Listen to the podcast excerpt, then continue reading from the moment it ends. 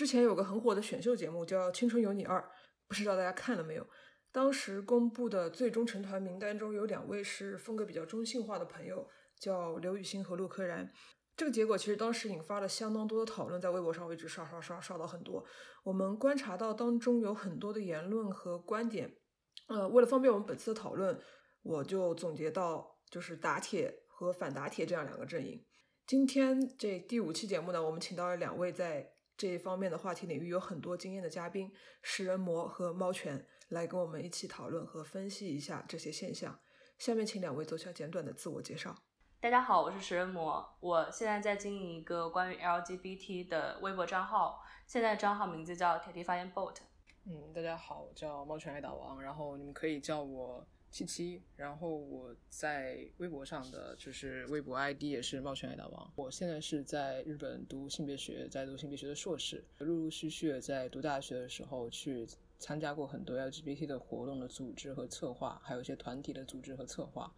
因为在微博上平常会有一些反打铁的一些内容吧，对青春有你就是整个的他在赛时的对于这些。呃，中性风的选手的一些质疑的话，就是也是一路经历过来的，所以就是希望今天可以带给大家一个好的分享。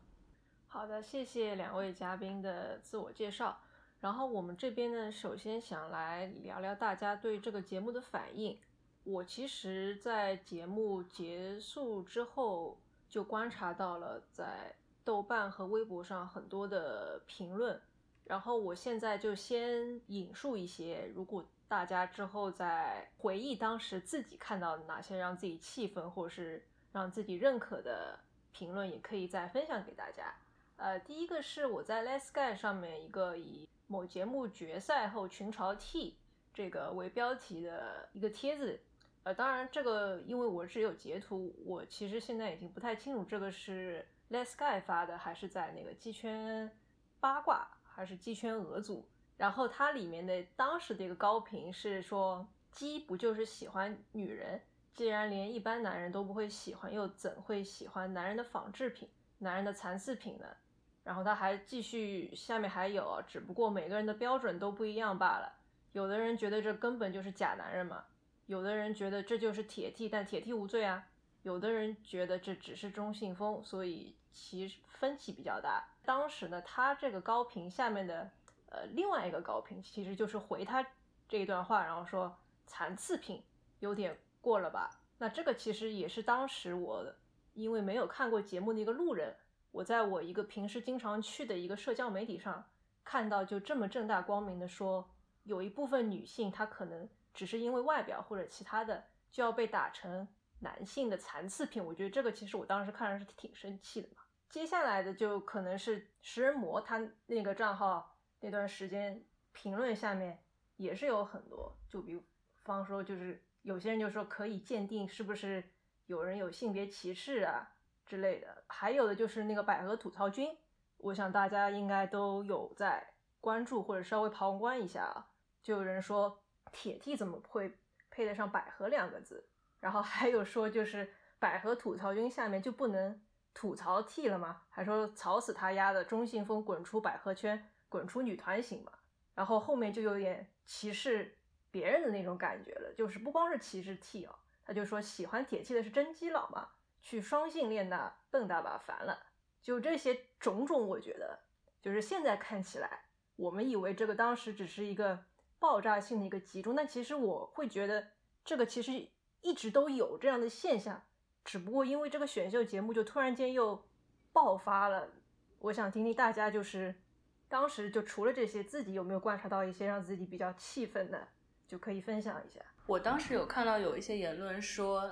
在 B 站或者 YouTube 上有一些 gay 会去发自己翻拍《青春有你二》的主题曲舞翻跳，下面评论就说。好像与其让一个铁梯来占 C 位，不如让一个 gay 出来占 C 位。他们宁愿去接受中性化的男生跳女团舞，也不愿意去接受这样中性的女孩。七七也可以分享自己的一些看法。我这个分享会很长，因为也是我整个一路走来的整个的心路历程。因为其实这节目在出来之前，可能一月多份的时候，然后或者是二月多份的时候，具体时间我记不太清楚。然后一直都是有关注。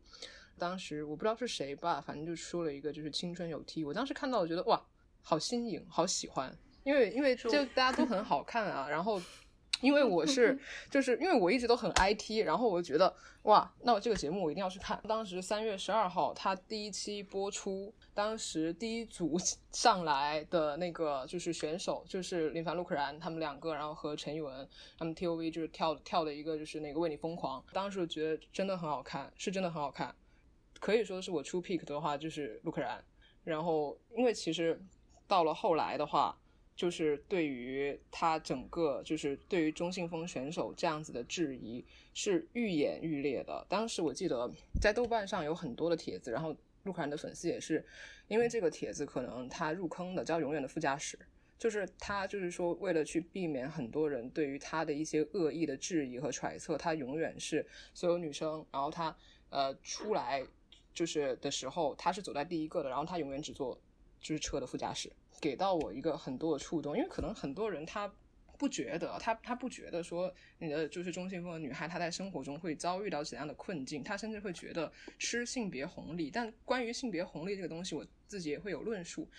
但是这确实是一件，就所有人都不知道，但是你没有察觉到，但是确实是每一天都在困扰这些中性女孩的事情，包括我自己也是这个样子的。后来在这种就是风潮它愈演愈烈的时候，然后可能四月份。我就有在微博上陆陆续续发一些反打铁的一些东西，然后虽然现在我是就是陆克然粉丝，然后我微博就是变成追星的号，但是这些东西的话都是。在当时就是我的一个想法，然后现在也是就是有迹可查的。五月初的时候，因为实在这样子的东西太多了，然后有越来越多的人，他第一个他在排斥这些中性风的选手的同时，这些喜欢中性风的选手的人，他们不知道怎么样去表达自己对于中性风选手的欲望，好像这个欲望就是说啊，你喜欢中性风的选手，你就是喜欢男人。我当时就去做了一场直播。当时就还是比较让人印象深刻的，陆陆续续的也会就是一直，当时我记得在赛时的时候，我们一直都被搞得很很很痛苦，就每天都有人在打铁，每天都有人在打铁，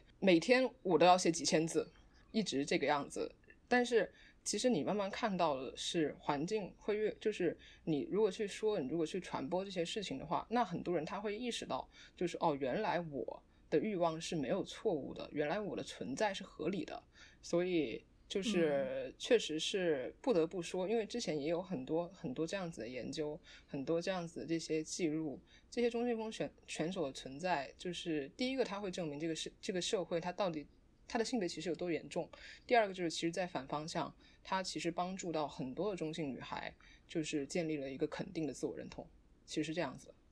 嗯，感谢大家分享。其实刚才从黑羊老师到食人魔的猫圈，你们你们分享了很多，就是。当时这个节目播出一开始，然后到最后结束的时候，其实各方都有不同的观点和立场。我可能就补充非常简短的一点吧。我当时看到结结果出来的时候，他们有一个开玩笑的话吧，说是踢头踢尾。我当时的第一印象其实是因为跟我看到呃反驳那条评论的话有关。我很认同那个话，他说什么时候你这个 T。在这样一个群体里面是要设定 quota 的，一个 T 可以，两个 T 就不可以。这个这个 quota 是由谁来定的？难道说这样一个女性团体当中，中性风的女孩子过多的话，所谓的女性化的女孩子就会变成 minority 吗？就会变成少数派吗？那这个又意味着什么呢？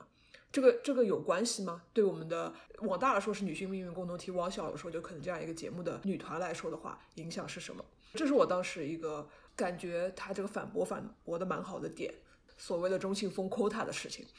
那么我们刚才引述了这么多的观点和立场，我觉得我们其实有一个共识的，就是当中其实存在的很多对这些中性风女生的歧视，对 T 的歧视呃，我觉得我们应该帮助听众朋友来理解这种现象。我相信肯定很多大家在观看节目的过程当中也好，看到这些评论的时时刻也好，其实当时都很想去理解他们这背后到底是什么。使得这些人、这些反对派或者是这些黑粉讲出这样的歧视性的言论，那我想先听两位聊一聊，你们认为这个现象的成因是什么？就是或者说背后这些黑粉、这些反对者，他们为什么歧视中性风，以及你们认为这样的中这样的歧视是在当前的情况下，在他们的逻辑下是如何他们试图去自圆其说，但是你们认为他们的这个逻辑是就是严丝合缝的吗？我觉得就是因为我以前说过一句话，然后这句话后来被人骂了，是在这个这个节目开播很久之前我说的一句话，我说踢拳就是人权，厌踢就是厌女，恐踢就是恐同，等会被人骂了，他就说你踢的事情怎么上升到全人类呢？首先，我想说，就是其实中国它是有一个非常非常非常大的一个厌女的这个氛围的。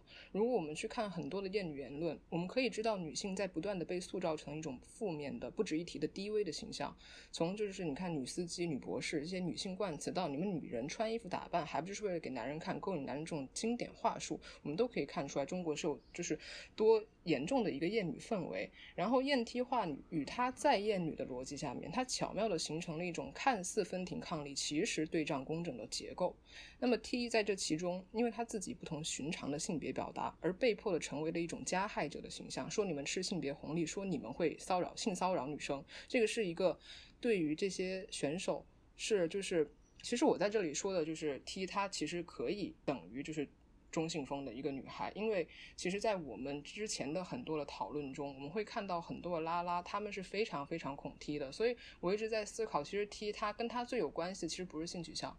其实是性别表达。她身上有两种，就是她是有两种身份，她两种身份都是少数。她其实有三种少数的身份。第一个，对于男权的社会来说，她是一个女性；第二个就是说。对于就是性多数的社会来说，它是一个性少数者。第三个就是对于制度化的性别表达，就是女生应该穿就是女生的衣服，女生应该有女生的样子，它是一个非制度化的一个性别表达。对于他的攻击，对于他的很多的负面的评论，其实是集中在一个非制度化的性别表达了。所以说，无论是中性女孩还是 T，其实我们都是捆在一颗绳上的蚂蚱。所以就是说。呃，这些中性风的女孩，因为自己不同寻常的性别表达，她被迫成为了一个加害者，会性骚扰女生的这样的一个形象。然后在厌女逻辑中，优等的男性被优等的完美女性所替代。这里就是与此同时，完美女性被想定成了自然的受害者。那么，完美女性和丑恶的中性女孩的形象，前者基于异性恋中心的幻想，后者基于部分女性自身对性别表达自由的非难。这是对于女性的二次物化。所以，其实就是在这个逻辑里面。大家其实都被编排了，有很多就是说，呃，我支持女权，所以我们要就是打倒中性风女孩。我们觉得她学男人，我们觉得她尊崇男人的这些就是性别表达、性别气质啊。但其实这个是完全站不住脚的，因为呃，厌女的逻辑像一个幽灵一样，无论你是拥有怎么样的一种就是性别表达，性别表达本身无罪，但是它永远都会去很巧妙的附身在任何一个群体上面。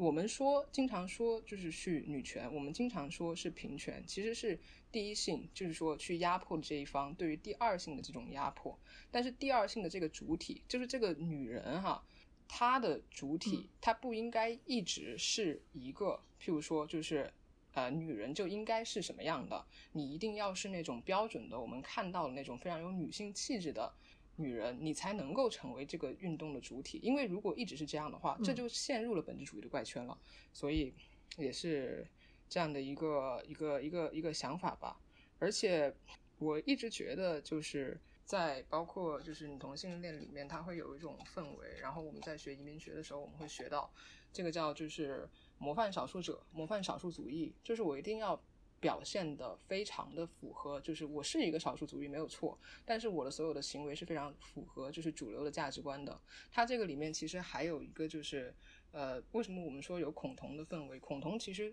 就男同性恋的，就是男男性的恐同，男性的这种恐同的这种氛围，它其实是我要恐惧男同性恋，我才能去证明我自己是一个。男人，那这两种想法，如果说用这两种想法，基于这两种想法去看现在的就是这个恐中性女孩这个现象，就是说我作为一个模范的女同性恋，然后我同第一个我在证明自己是高贵的，是一个优等的一个女同性恋的歧视，呃，同时我第一个就是我拥有社会所认可的女性气质，第二个就是我厌恶我排斥那些不拥有社会所认可的主流的。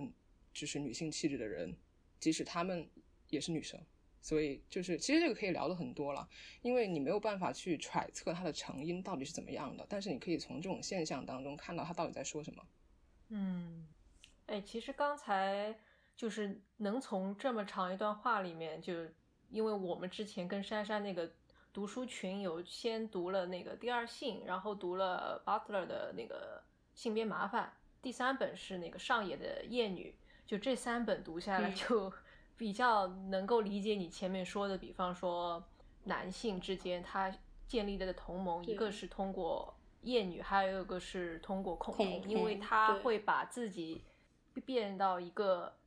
男性其实这就是很对对对，他会被另一个男的作为一个欲望的对象，这对他来说是就像一种权利的失去吧，就他是被放在了一个就是这整个权力体系的下面，就他是不不能接受自己被放在下面的。但是怎么讲呢？我就在想，如果是这样的话，是不是就说明我们现在大部分还是以一个，就是我之前也会吐槽两美姐相爱，或者是所谓的这种鸡圈天才，但其实有的时候又还是存在就是比较好看的，像前段时间很火的那个 Max。但是结果这又会引发了同样是在鸡圈里面的一些人的反驳和对那些喜欢他的人的嘲笑，就是意思是你们其实是直女，这可能就之后嗯会延伸到我们后面要问的一个，就是所谓的这个红利。哎呀，我真的是当时看了太多评论，就这个红利，就有的嘛说他是吃 LGBT 红利，有的呢是说他吃男性红利，有的人说他是吃直女红利。我就在想，怎么那么多红利呀、就我那会儿有点红利 PTSD 了，知道吧？就看到这个词就已经头脑发昏。还有就是之前就有的说我在路上看到一两个人就觉得，呃，这有什么意思啊？这个就是模仿异性恋，就这种其实已经我们太习惯于这种表达，然后好像也从来没有好好去想过。就虽然可能零零散散会有一些人针对这些歧视性的表达去说些什么，但最终还是会被压下来。因为其实怎么讲呢？社交媒体会放大很多，就包括一天到晚选什么鸡圈天菜啊什么什么的，就感觉好像大部分人都集中在喜欢看两姐、两长发姐美爱的这种 情况下，就短头发，嗯因为很多人其实只是短发而已。这可能又要回到另外一个问题，就是说我们在聊 T 的时候到底在说什么？我之前也是看到过好多就是这方面的调查，就有的人做了个投票，他比方说他会投，呃，你要先是他只攻，还有一些嘛就是短发，还有是这种气质，还有的就是说油腻，就可能你在说这个词的时候，有的人就是一一两个，就他只要油腻加上他只做工，还有一个 就是别的。但我想其实单说油腻这个词吧，真的是不管你男的女的。老的、少的、长发、短发，其实都有可能。我就觉得这个问题就变成了一种，倒也不是说特别针对某个性别的，他好像把很多人们对一个人的，就你身为人的很多的非常苛刻的要求，又放在了一个怎么说呢？可能在气质表达上跟大家刻板印象有一些差距的这么一个形象当中，然后给他们打了个。包，然后就就此大家就开始说 T 呀、啊、铁 T 呀、啊，或者是别的什么 whatever T，我就比较好奇，大家会在这样的一种很混乱的情况下，该怎么跟大家讲说，哎，你这个可能是歧视，因为很多人会说，哎呀，我我这个就是个个人喜好啊什么的，这这可能就 会让人家想起很多人恐同，他就说，哎，我这个我对你们也没意见或者 whatever，但是后面的话其实都都是在歧视。我就比较好奇，大家会怎么怎么看待这种，该怎么去应对这种评论？就是如如果大家想去改变现在的舆论场的话，该有有什么比较好的一些说法，或者是可以让大家就反思一下自己的地方？嗯，就是说去怎么应对这种歧视和打铁的言论，怎么去改变这样的社会的氛围吗？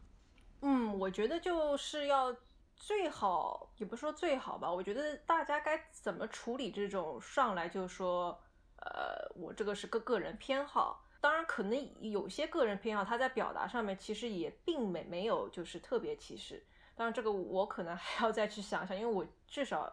我所记得的那些印象深刻的都都是其实是有歧视性言论，只不过他可能不觉得，他就说，哎，我这只是个人偏好。针对刚才黑羊说的那一点，就是如何去厘清所谓的歧视和不喜欢。当你再去发表这些言论，你发表自己的看法的时候，你代表的究竟是你个人还是政治？你是在怎样的场所，面对怎样的人群，然后发表怎样的言论？其实都是，比如说你是一个白人，然后你在美国，你在唐人街，然后你去。公开发表这些说哦，我就是不喜欢黑人，我不喜欢黄人，怎么样？那你说这个是不喜欢还是歧视呢？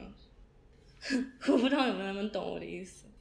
当你在一个公开的场合去表达一种非常政治化的看法的时候，你没有办法说你只是代表你个人，你只是在再去表述你的喜恶。是的，其实每一种喜恶，它都并不算是说是它的这个喜恶的表达后面，它其实有一种对于一个群体的不好的一个印象，或者我们说就是刻板印象啊也好，然后它的这种因为这种不好的印象而导致的这种不喜欢，其实它本身是站不住。而且我发现，其实，在做一个群体去歧视另外一个群体的过程中，我们都很喜欢去说这个是去政治化的。但是其实政治就是个人的，就是政治的，政治的就是个人的。所以很多人可能他没有这个意识，他没有意识到你说这句话的时候，你会给一个个体造成怎样的伤害。他也没有意识到，就是说你说这句话的时候，你会对整个群体的氛围去产生多大的影响。因为如果今天我去征婚，然后我说一句婉拒铁梯，那么如果有人来骂我，我大可以说这是喜好。但是如果我今天去征婚，我说一句婉拒甜妹，那我会有怎样的一个后果？其实这两种后果的话，其实我们知道是完全不一样的。所以从这当中，我们就可以看到，你到底说的是喜好还是歧视？嗯，包括在一些网络平台，他们一些交友的平台，你去说婉拒，很多人会去发表一些言论说哦，我婉拒铁梯，但是你。在这样公开的场所，你为什么不说你喜欢什么，而要去说反，而要去说婉拒铁梯，然后再去说哦，我只是去表达个人的喜恶。你大可以说我喜欢甜妹，我喜欢长发的姐姐，你大可以不必说婉拒铁梯。那这个过程当中，我就很好奇，是不是有一个所谓的？就最近我也在思考，就是因为看了一部这边的纪录片，叫做那个 Alt Right。极端另类右翼的这样一个情况，它当中有一个概念，就是说仇恨言论 （hate speech），它是在美国很特殊，它是受第一修正案保护的，它其实是自由言论的一部分。即使比如说有人在公开场合表达了这个 hate speech，针对某个呃少少数族裔也好，少数群体也好，它其实是受第一修正案保护的。但是这个当中有一个。左翼的一个运动家，他讲了一句话，我觉得也非常的认同。他说：“你受你受法律的保护，但是你不受道德的保护。”那这当中，我们是不是也有一个所谓的论迹不论心在里面？就是说，我们怎么样区分你是个人的，还有什么是你会在政治上有影响的？刚才食人魔跟猫拳两位老师也提到，就是说我在公开场合表达这种言论的话，我可能会对别人造成影响。一个是我是不是给这股风潮，给这股当中带有歧视的风潮，我又添油加醋了，添砖加瓦。然后还有当还有一方面是，这些被我表达了厌恶，或者是我对他们的不喜欢的这群人，他们是不是受到伤害了？那么如果我不在公开场合表达，我只是默默的在行动当中，比如说我不跟这群人为伍，我比如说在《青春有你》这样的节目当中，我不给他们投票，交往的过程当中，我比如说恋爱交往的过程当中，我刻意回避这样一个群体，大家认为这条线是在哪里？嗯。其实，其实我觉得就是，因为我按照我自己的想法来说的话，我就说你大可以去说你喜欢哪种类型的，或者是说，OK，如果你不给他投票的话，那你就给别人投票。你喜欢谁，其实我们没有办法去管你到底去喜欢谁的。但是，譬如说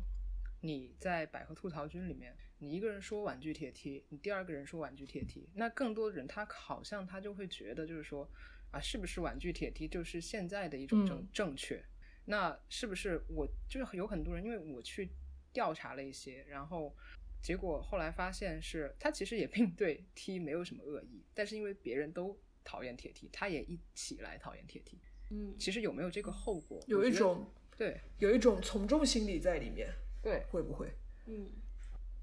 就像是刚才七七提到的那个。男性同性社会化欲望，他们想要去加入这样子的一个集团，然后想要被认可，想要得到资源和话语权，成为主流女同性恋。嗯就其实你很难说什么行为是这个线在哪里，因为有各种各样不同的行为，这些地方都有暧昧的地方。但是如果你要问我什么样有有一个什么样的一个，就是做到一个什么样的程度，我们才能说对于 T 的这样的，或者是对于中性女孩的歧视没有了，那就是我看到之后我不会就是有任何的感觉，我不会再在就是什么时候去嘴一句她，去嘴一句她，果然就是铁蹄或者果然这些中性风的女孩就是怎么怎么样。其实这样的话，你看到他们的活跃，你不会觉得反感，而不是说、嗯 OK 你必须要喜欢他，你必须要给他投票。你看到他的活跃，你不会反感；你看到他的存在，你不会觉得这不合理。嗯其实我觉得这是一个整个环境你能改变到多好，看他的一个标准吧。嗯，而且其实刚才聊了很多理论上的东西，但是放到现实中，放到现实中每一位真实的呃鲜活的铁梯身上，每一个 曾经去给侄女搬家，给侄女当货拉拉，然后那些女孩长发女孩们上街的时候就理所应当说啊，那你就付一下打车的钱，你就应该吃饭买单，你就应该为我提包，上厕所的时候会用异样的眼光这样看着你，是真实存在的苦痛。对，其实有很多中性女孩，她是没有办法去说出这些成长过程中的机遇的，她没有办法去说出来。就是当人去去去说她，去觉得她会去性骚扰别的女生的时候，其实她没有说出来的是，其实，在我们的学生时代是有很多的女生在性骚扰我们这些中性女生，她会觉得你到底是不是女生，她会去检查你的身体。呃，有很多的就是研究，它也表明了有这样的一个现象在。但是其实我经历过这些事情，可是我在这个时候，我不知道为什么我要去找一个研究去证明我曾经经历过的苦难，好像我天生我就不配一样。那么也是我有在微博上有说很多这些东西，可以让大家去慢慢的了解，就是究竟你们这样子的一个有特殊性别表达这样的一个群体，它到底是在干什么呢？它到底是在每天他经历的生活是怎么样的呢？他到底能不能够去显在化？他到底能不能在这个社会上找到一个存在感？他能能不能让所有人都知道啊，原来有这一部分的存在，这个存在不是不合理的，它不是一个倒错，它不是一个不能被理解的身体。其实这是一个很关键的东西。刚才提到的说，大家或者是这部分打铁的人，他们对铁梯的这种厌恶、不喜欢、歧视，是受呃男权的影响，或者说从众的心理也好。我们在说这些人的时候，在说打铁者的时候，感觉是把他们放在了一个框子里面，放在了一个篮子里面，觉得就是歧视者，就是这帮人。宅一宅的话，我们是否可以发现当中会存在一部分本身是 T，他们同时是这个歧视者，同时又是被歧视者，就是他们是 T，然后还去歧视其他的 T，这种现象，我个人的观察存在的，有一部分性别表达上来说是比较中性风的拉拉，他们其实是投身在打铁第一线的这种人，可能为数不是非常的多，但是肯定是存在的。那他们这些人是因为什么呢？是自我厌恶吗？嗯他其实比起说自我厌恶，它更像，其实这个也是就是我们学移民的时候会学到的，叫自我规制，就是嗯他会去觉得，OK，你与我就是因为现在有这个打铁风潮，但是呢。他有没有很足够的 理由，就是说，或者是并不是特别想去，就是站在反打铁的这一边吧？自己哎漏过这样的一个打铁，那么他就会去在言论上，他会去站在另一边，他会去说，就是说这些铁梯怎么怎么样。然后呢，在性别表达方面，可能有很多人他中性化这个风格、这个表达，他可能觉得，OK，你比我铁一点，那你就比我垃圾一点。那虽然我呢是中性风，那我中性风的话，我还是就是认为我是一个女生，然后怎么怎么样，他会有一种自我规制，他会觉得他会说啊，自己的心里面还是有一个香香软软的小女孩，他会觉得自己跟。就是外面的那些铁梯不一样，他会觉得他们穿的很像男的，他们就是男的，然后就是他会制造出来一个这样子的一个分水岭出来，他会去引导。那其实我不是你们应该歧视的对象，你们应该歧视的对象是别人。你看我，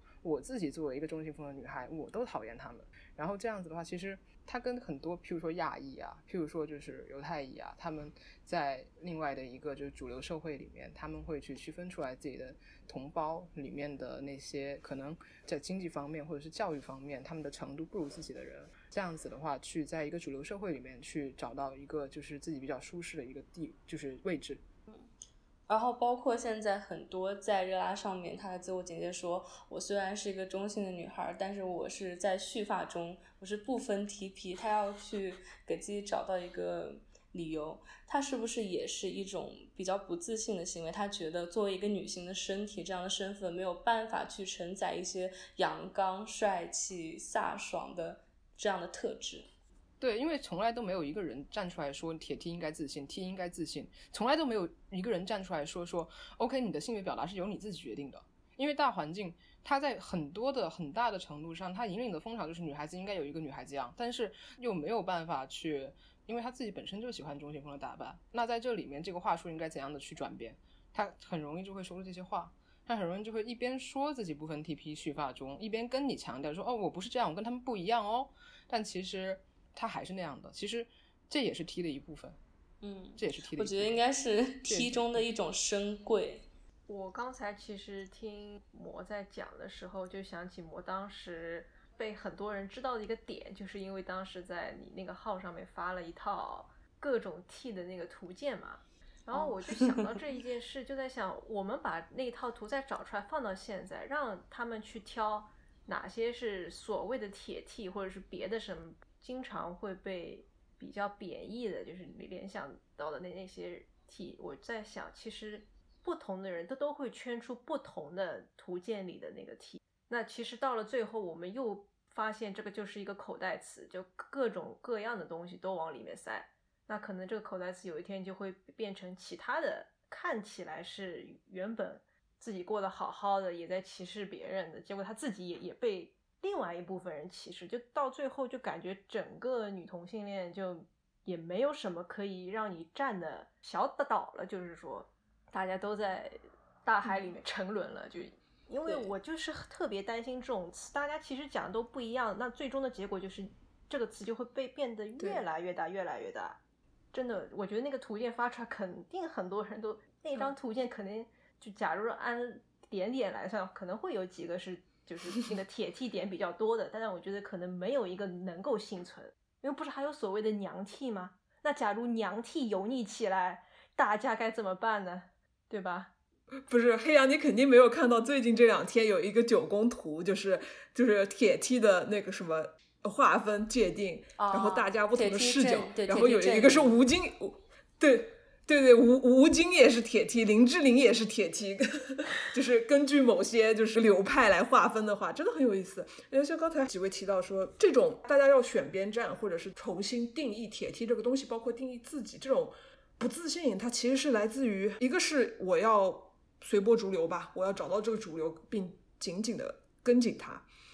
这种主流其实是有毒的。太有毒了，他就不停的来打击你，来歧视你，就任何跟他有些不一样的地方，都要把你给指出来，然后抨击你。这种通过排除法建立的身份，或者是这种共同的认识，铺开来看的话，其实对我们整个性别认同也好，对我们整个社群的建立也好，负面影响应该是非常大的。是的，我前面说的，如果我们把目光放到那些投票的人，或者说喜欢这种类型的女生的人身上。那我们就是不是可以说，现在这种主流的，或者是打双引号的主流的对这类人的歧视，是不是意味着否定了这些观众的偏好？就一旦有人喜欢，你就不认可他的喜好了。你反正很认可你的喜好，你可以讨厌这个讨厌那个，但你不认可别人的喜好，你一定要就各种红利往对方身上扔了。我在想，推及到节目之外，这是不是又加重了对喜欢这类人的？不管你是 P 还是 T，或者是 whatever 的男女的消音和隐形的，就特别是对女同性恋来说，自己打自己嘛，或者是外面的人他打我们，就我们本身就已经千辛万苦喜欢上一个人，就是小心翼翼的，结果人家说，哎呀，你这个是异性恋，你模仿异性恋什么什么什么的，就倒倒也不是我们自己选择了要去隐瞒这个偏好，而是说我们假如一旦站出来讲喜欢了，哎，这这个人各种红利往你头上扔了。也不知道是先有鸡还是先有蛋，就我们又往那个消音和隐形的道路上笔直往前走了。这个不是之前就是二位也做了那个隐形的那个 less 的那个 tag 嘛？隐形的女同性恋，我就觉得这个其实是意识到我们讲的很多都是能够绕回到这个自我隐形或者是被隐形、被消音的这个点上的。我想听听大家对这个的看法。其实你首先你想要去厘清的一个就是喜欢 T，他到底喜是喜欢中性女孩，他到底是不是喜欢男的？这个事情是其实有很多很多的点可以去证明，他不是喜欢男的，因为第一个根本就不存在谁是真的男的，谁是假的男的，对吧？我们说的男性是一系列的可以描述此时此地此刻的男性的男性气质。那么我们说就是喜欢 T 喜欢中性女孩就是喜欢男的，其实从本质上就揭露了男性他是可以被模仿的。也就是说，T 他其实也不是一个模仿男人的小丑，因为本身就不存在什么真的男人，一切都是在效仿和演绎。那么其实以前有一段话对我的感感触还是蛮深刻的，就是说男性本身都在模仿和操演中去不断的强化男性这一事实，运用社会所规定的男性气质，强制又恣意，看似理所当然却完全随机的被时代选择的气质，完成了自己的性别，在性别里从没有真实和绝对。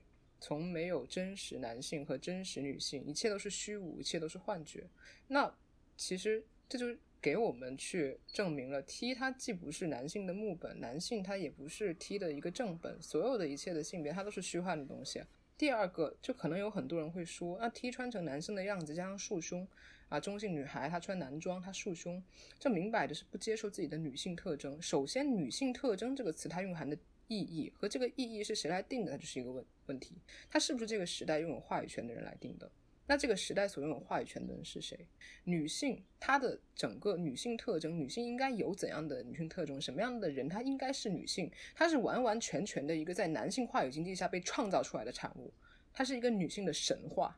我不知道为什么在现在，包括同性恋和女权当中，他会有很多人他去宣扬一种女性的神话，它看似是一种就是说我们女性也要强大起来，但其实它是一种就是反贵，我觉得是这样子的。我们可以去就是呃，我推荐一本书是 Betty Friedan 的，叫就是女性迷思，然后也叫女性性的神话。其实我们这个整个的思维，它其实是被一种关于性别气质的神话所控制的，所统治的。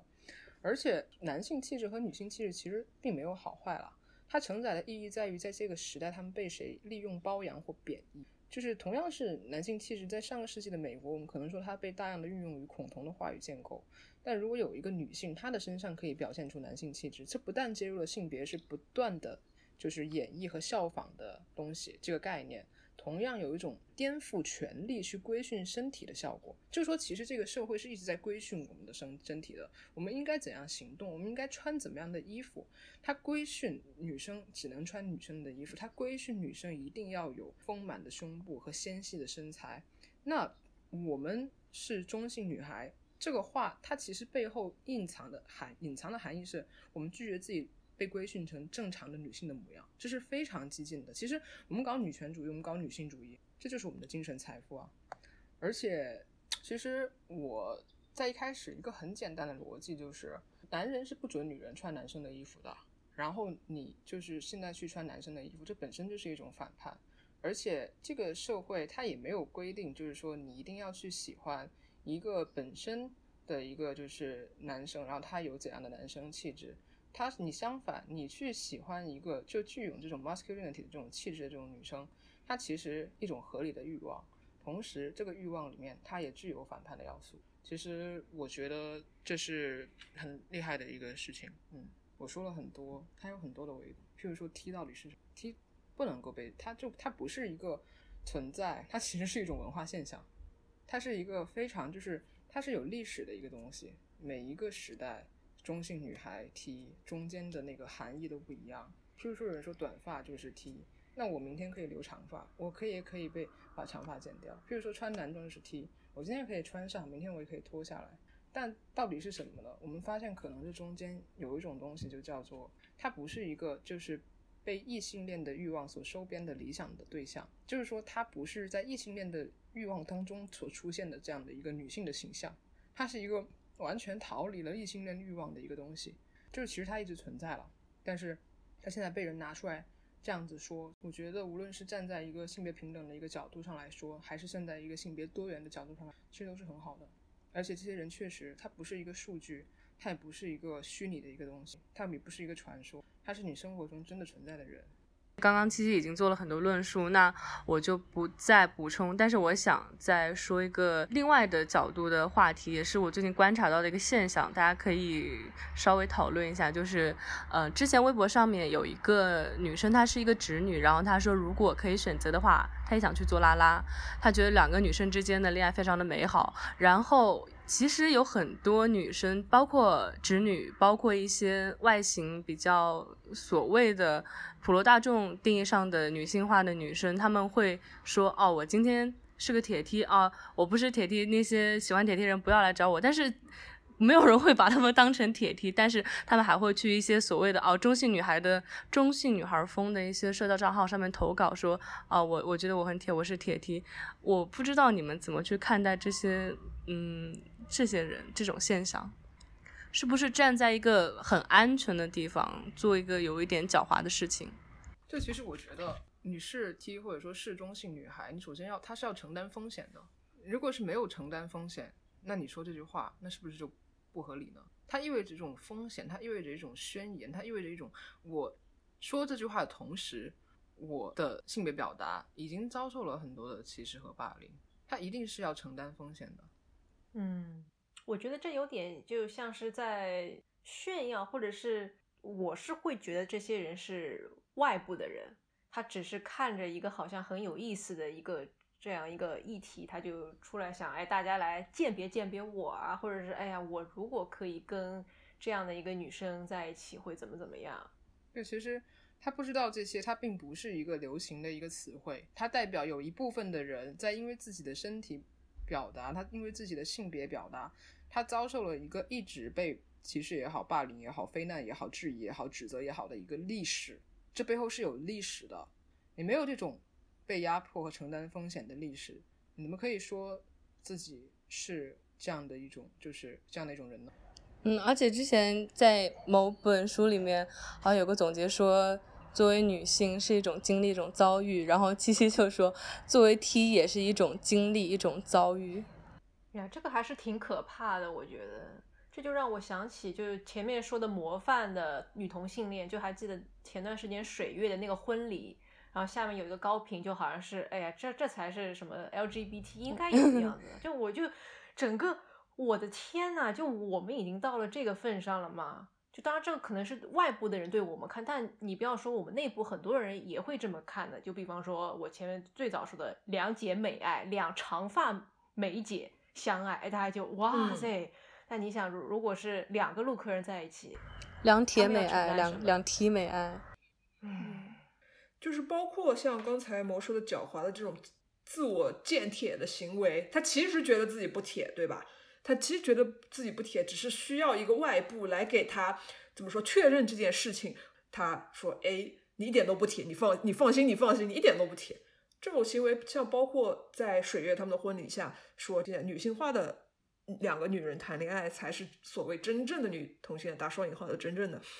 都是在这些行为是不是都是在鼓励这种风气，都是在鼓励我们把那些中性化的女生排除在女同性恋的这个范畴之内。他通过打造所谓女同性恋的非常女性化的这种模范化的群体，把自己放进去也好，把别人放进去也好，就是把任何不符合这种规范的都给他给切除掉，像毒瘤一样，一定要把他们从群体当中扫地出门。最后形成了，其实完完全全符合了男权社会对女性的这样一个期待。我觉得大家搞女权搞到最后，或者是大家大家搞拉拉搞到最后，为什么要搞成这个样子？还是在沿用男权社会的这套标准，自我驯化也好，还有试图去规训别人也好。据我所知，两位已经从事这种反打铁的活动已经有相当长的一段时间了。那你觉得当中有哪些成功的经验呢？是可以跟大家分享？我可以谈一谈我一些受挫的经历，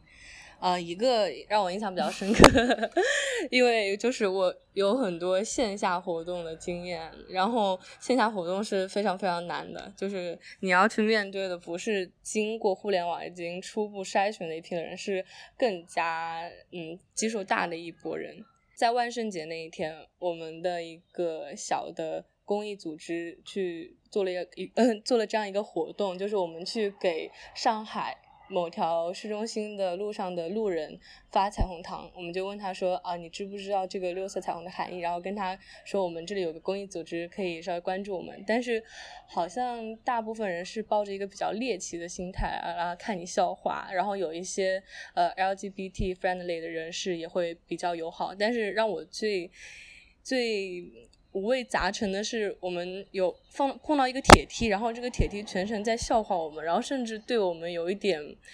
态度非常的暴力。他有点像之前七七说的那种，我是同性恋，我是铁梯，但是你们比我更奇怪，你们就是这些妖魔鬼怪还在街上乱舞，然后你们才是真正同性恋中的毒瘤，会给我这样的感觉。在网上做的各种活动啊，声援也好，其实。会有种很诡异的现象，就是我发现很多女同性恋对自己社群的境遇漠不关心。我之前有总结过，大部分人都有三种态度：第一个是会急忙撇清自己，自我阉割，说哦会不会话题被封是我们自己做的不够好，我们以后不要再去发一些和性有关和黄色擦边球的这样的。呃，消息，我们和那些放荡的拉拉不一样，我们是安全的，我们是岁月静好的拉拉。然后第二种就是充耳不闻，觉得啊，我们的情，我们的权益真的有被侵犯吗？我怎么没觉得？哦，我不想管这些，我觉得很复杂，我去逃避。第三种就是非常消极，就是反抗了又怎么用？在这样的大环境下，我也很愤怒，没有办法改变环境，我只能去适应，就会让我觉得，呃，有一点失落。我想，我想分享的一个就是，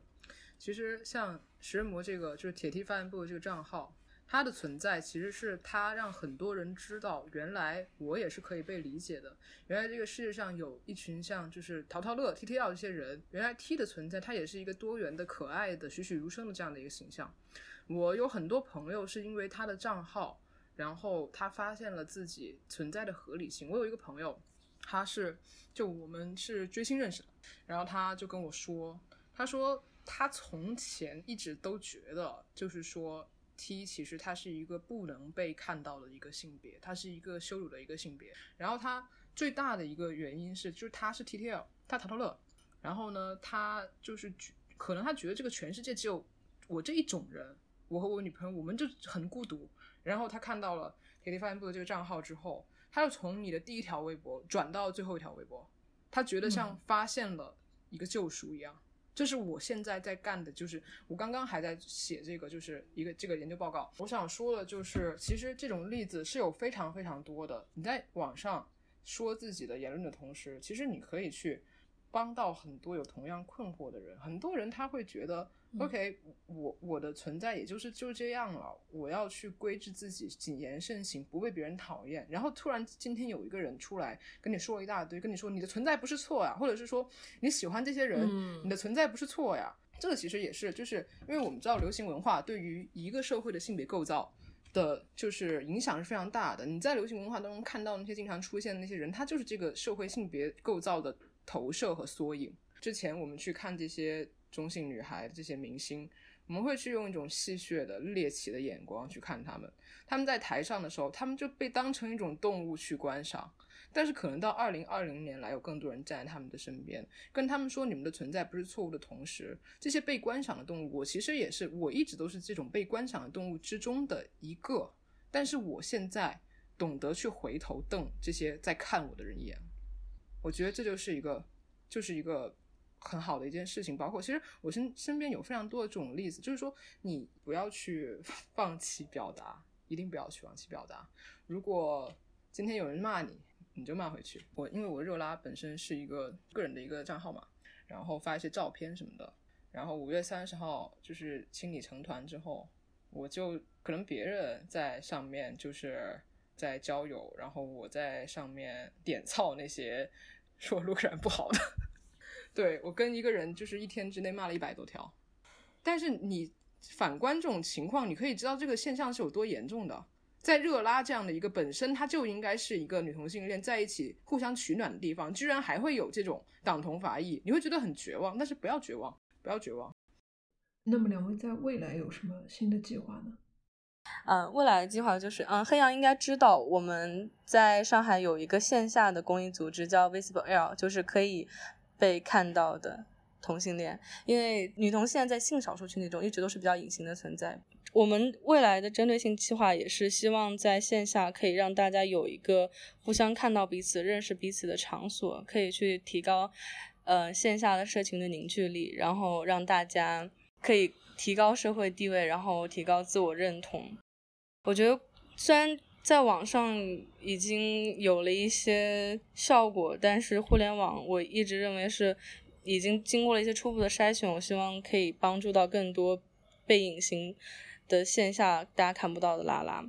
未来计划主要第一个方面是可能我会去就是神魔那边的，就是这个公益组织去帮忙。然后也希望可以去在线下参加很多的公益组织，可以去给大家线下去做一个分享吧。然后我一直是在线上做很多的分享嘛，就是在饭圈还会有这种打铁的话，我还会出来说，我当然还会出来说，我一定会出来说。那就是还有一个就是，其实我本身的研究是 T 的，在象牙塔的这种研究和真的你在社会中的就是身体力行之间是有一个断裂的。我一直在很想去把这种断裂去弥合起来。我会去用这些在线下，在就是也不是线下线上，在真的社会中存在中看到这些问题的表象。我的手机里面有一千多条打铁言论、打铁的截图，看到这些的时候我很伤心，我很难过。但是我会把它记下来，去做一个详细的话语分析。这些东西可能以后会被写成研究。每一个人，每一个在生命中受到伤痛的中性女孩。她会跟我说出很多的故事，这些故事也会被我写成非常非常详细的论文。就是我整个的，包括，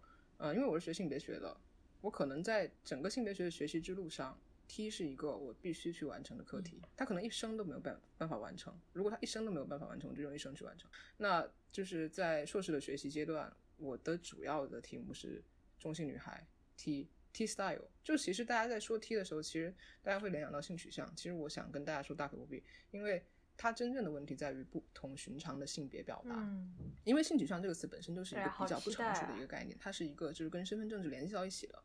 那就是也会去继续的去书写一些就是关于这方面的一些文章也好，一些自己的见解也好，就是争取可以就是在硕士阶段把我这个题目去做完，然后在博士的时候我也会在。就是一直深入的去做这样的一个题目，因为其实以小见大，你看见一些 T 的历史，你去厘清这背后到底存在怎样的逻辑，就是可以看到整个社会的性别构造。在台湾有很多这样子的研究，但它从来都没有被看到。这个就是象牙塔和现实社会的割裂。就是现实社会你可以看到一千条，就是这个打铁的，然后这个这个研究这个论文，它在一个象牙塔里面被封存，它讲的非常有道理。所以你怎么办？怎么怎么去怎么去做这些东西？就必须就是。永远都在自己的田野里面。其实，对于 T 的这个题目，对于中性女孩这个题目，我更把它偏向于就是一种，就是它是一个关于性别的问题，它不是一个关于性取向的一个问。我们常常会说性取向，但它永远不是一个女同性恋的亚文化，它永远不是，不仅是，不只是一个女同性恋的亚文化。是因为追星，我成长了，我成长了非常多。因为以前我从来不敢在网上说这些东西的，然后潜伏了很多很多很多很多年，从我。十年前，可能第一次踏入拉拉圈，看到这些历史的演变。感谢食人魔和猫拳加入我们这次的讨论，给我们分享了非常有价值的观点和经验。我们从一开始的讲到，哎，这个呃综艺节目《青春有你》它的成团结果引发的一系列的讨论，我们对当中存在的对中性风女孩的歧视这个现象，我们怎么样去理解，以及这个现象背后它具体的动机和心理。也进行了非常深入的探讨。大家对今天的两位嘉宾，对他们在这方面话题的经验，或者说他们现在在做的一些活动以及未来的计划感到非常有兴趣的朋友的话呢，可以在微博搜索他们的 ID。再次非常感谢各位嘉宾今天加入这期节目。那么我们下期再见，拜拜，拜拜。